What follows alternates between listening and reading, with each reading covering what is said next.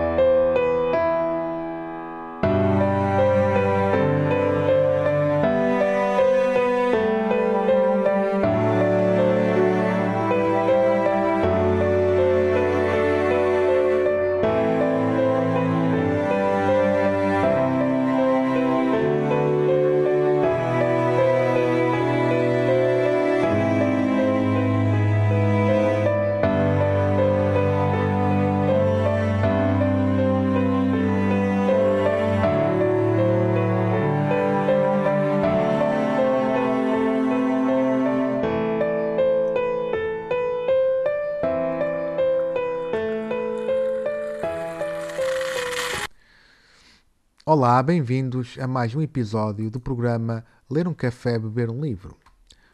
Hoje vamos nos debruçar sobre Proust e a memória impressionista. Marcel Proust nasceu a 10 de julho de 1871 e faleceu em Paris a 18 de novembro de 1922. Curiosamente, com 51 anos, a mesma idade com que Balzac partiu. Nos últimos anos de vida, Proust deixou os círculos snob da alta sociedade, trocou o dia pela noite na companhia da luz do café e isolou-se do mundo, confinado no seu quarto, buscando o tempo sempre perdido, resgatando não a memória em si, mas os espectros e rastros das recordações esparsas. Efetivamente, não é a memória dos factos do seu preciso contexto que temos, mas é a emoção que determinado momento nos proporcionou. E quanto mais forte a emoção, mais enraizada fica no inconsciente, humus significativo de artistas que, desde os românticos aos surrealistas, por lá navegaram.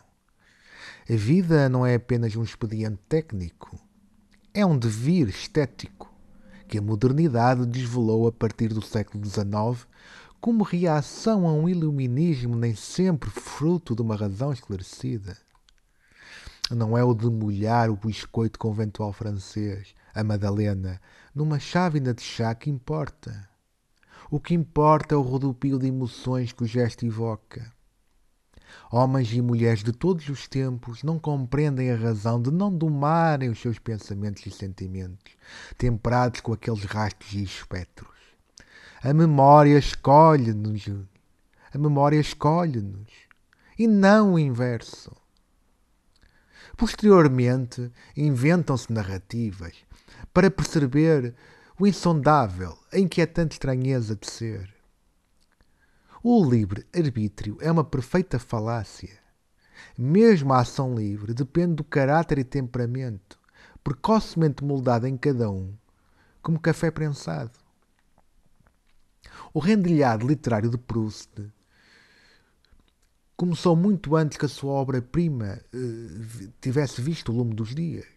Justamente a xícara de chá, o café, os aromas, a, a farinha, o ovos e a limão da, das madalenas ou das madalenas carnais povoam já os textos inseridos nos prazeres e os dias.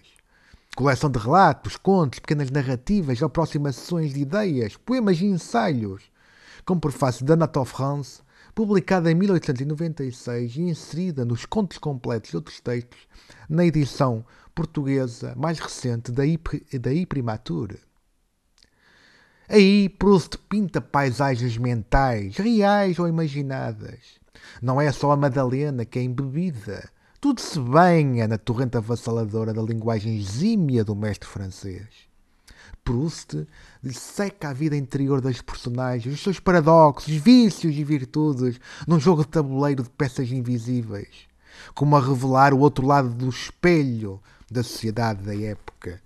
Mas vejamos algumas passagens emblemáticas destes contos completos e outros textos, nomeadamente na página 43 No texto Violante ou Alta Sociedade, Proust reflete sobre o seguinte, e passo a ler. A primeira necessidade de um confidente nascia das primeiras desilusões da sua sensualidade. Com a mesma naturalidade com que nascem geralmente as primeiras satisfações de amor. Ela ainda não conhecia o amor. Pouco depois sofreria ou iria sofrer por ele, que é a única maneira de o passarmos a conhecer. Mas mais adiante, na página 62, eh, num texto chamado Fragmentos da Comédia, de Comédia Italiana, Proust tem uma frase genial, ou uma vinheta genial e intemporal. E passo a ler. Um meio elegante é aquele em que a opinião de cada um se baseia na opinião dos outros. Essa opinião é o oposto da dos outros? Então, trata-se de um meio literário. Mas Proust é um escritor de, de, detalhe, um estilo eh, definitivamente pouco cibernético. Magníficas pinceladas e impressões podem ser desfrutadas pelo leitor em textos como o Retrato de Pintores e Músicos, Devaneios ao Sabor do Vento como a Sonata ao Luar, As Praias do Esquecimento, O Pôr do Sol Interior e o Magnífico Debaixo das Árvores, que passo a ler como remate final deste episódio. Debaixo das Árvores. Nada temos a recear, e muito antes a aprender com essa tribo pacífica e vigorosa das árvores, que de modo constante produzem para nós essências tónicas, bálsamos, calmantes, e em cuja companhia graciosa passamos tantas horas frescas, silenciosas e confortáveis.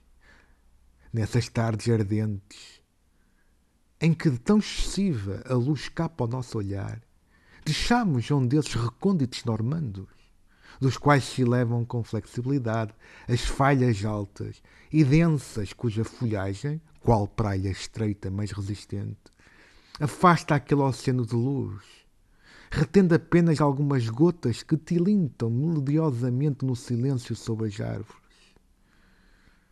Ao contrário do que acontece à beira-mar, nas planícies, nas montanhas, o nosso espírito não conhece aqui a alegria de se estender sobre o mundo, mas sim a felicidade de se isolar dele. E por todos os lados, limitados por troncos que não podem ser arrancados, eleva-se nas alturas como as árvores. Deitados de costas, com a cabeça poisada nas folhas secas e profundamente repousados, Seguimos a alegre agilidade do nosso espírito que ascende, sem agitar as frondes, às ramagens mais altas, onde se acomoda, na orla do céu suave, perto de um pássaro que canta. Aqui e ali, um pouco de sol estagna aos pés das árvores, que por vezes nele mergulham de forma sonhadora e assim bronzeiam as folhas extremas dos seus galhos. Descontraído e inerte, tudo o resto se cala numa felicidade de sombra. De pé e alongando-se na vasta ofrenda dos seus ramos, mas repousadas e tranquilas, as árvores murmuram graciosas na sua postura estranha e natural, convidando-nos a participar numa vida tão antiga e tão nova, tão diferente da nossa e da qual parece ser a reserva obscura e inesgotável. Por um instante, um vento ligeiro perturba a sua imobilidade escura e cintilante, e as árvores estremecem ao de leve, equilibrando a luz nas suas copas e revolvendo as sombras a seus pés.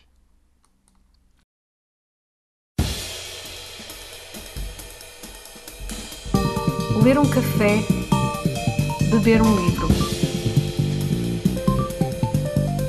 Um programa da Estante do Porteiro com João Nuno.